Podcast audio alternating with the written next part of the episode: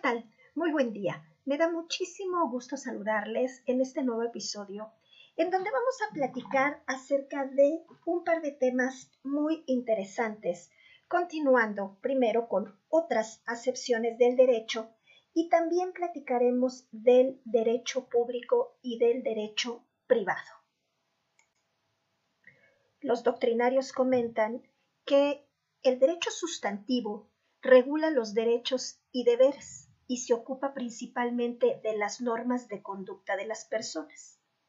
Y al derecho adjetivo le atañe el conocimiento de la jurisdicción, sus procedimientos y procesos preponderantemente de carácter judicial. Es en la terminología de Hart el derecho que se ocupa de las reglas de adjudicación. También podemos mencionar que la expresión que se utiliza como derecho sustantivo sirve para referirse a las normas que establecen los derechos y las obligaciones de las personas a las cuales está dirigido este derecho. Existen normas de derecho sustantivo en tantas materias como se divide el derecho, en derecho civil, penal, laboral, mercantil, militar, constitucional, administrativo, fiscal, entre otros. Y por su parte, el derecho adjetivo hace referencia a las normas que regulan los procesos, como ya lo vimos anteriormente.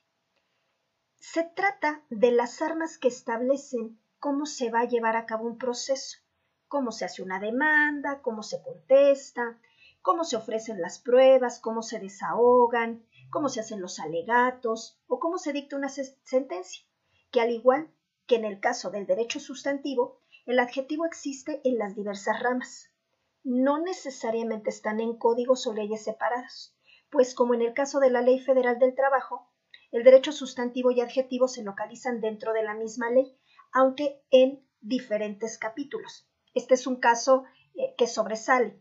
En muchos otros sí existen leyes diferentes, una que es un código y la otra que es el código de procedimientos. Cuando hablamos de derecho sustantivo, se debe de responder a una pregunta detonadora, que puede ser, ¿qué es lo que hay que hacer?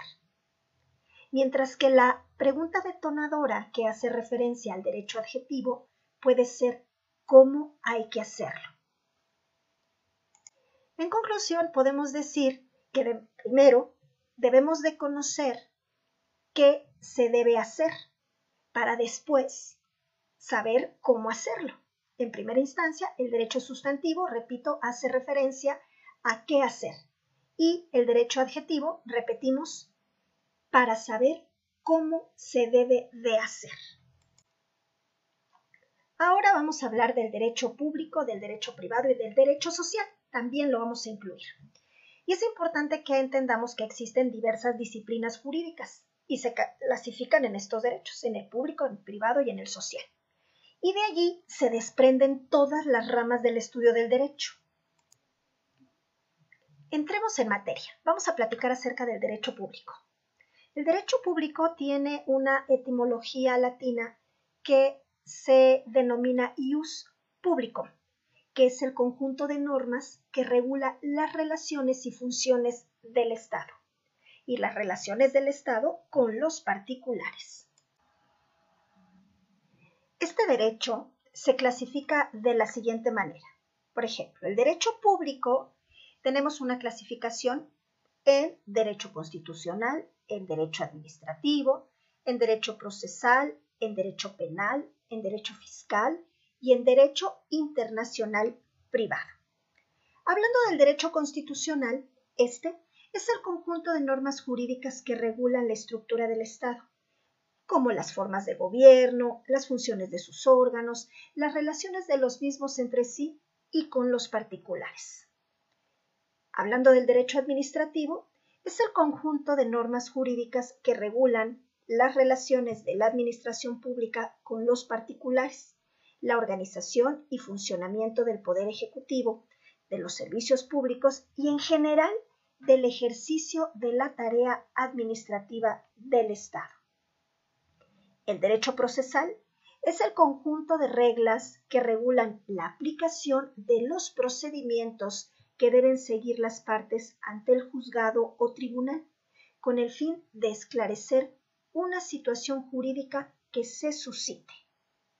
El derecho penal es el conjunto de normas jurídicas que tienen como fin establecer las penas en relación con las conductas que han sido consideradas como delito.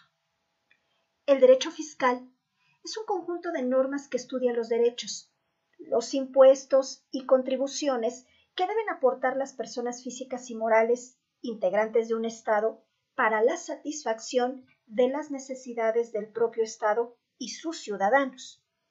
El derecho internacional público es el conjunto de normas jurídicas cuya función es la de regular las relaciones entre los estados como miembros de una comunidad internacional, así como el funcionamiento de los organismos internacionales.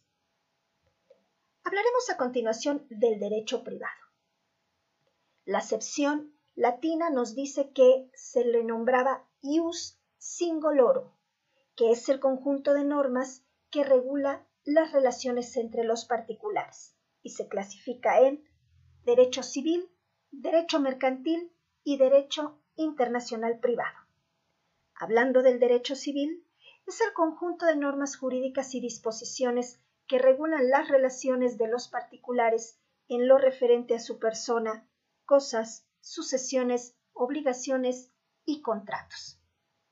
Por su parte, el derecho mercantil es el conjunto de normas jurídicas que regula las relaciones de los particulares cuando éstos ejecutan un acto de comercio.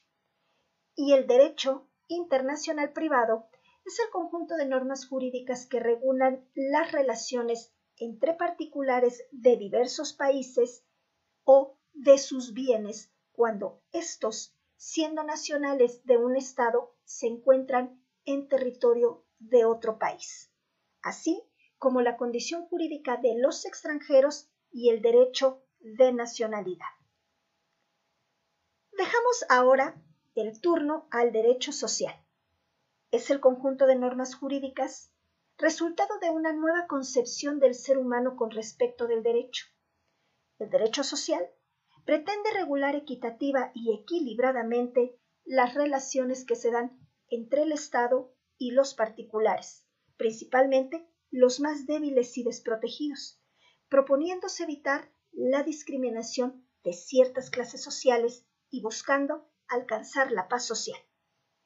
El derecho social se divide en derecho laboral, derecho agrario, derecho de la seguridad social y derecho económico.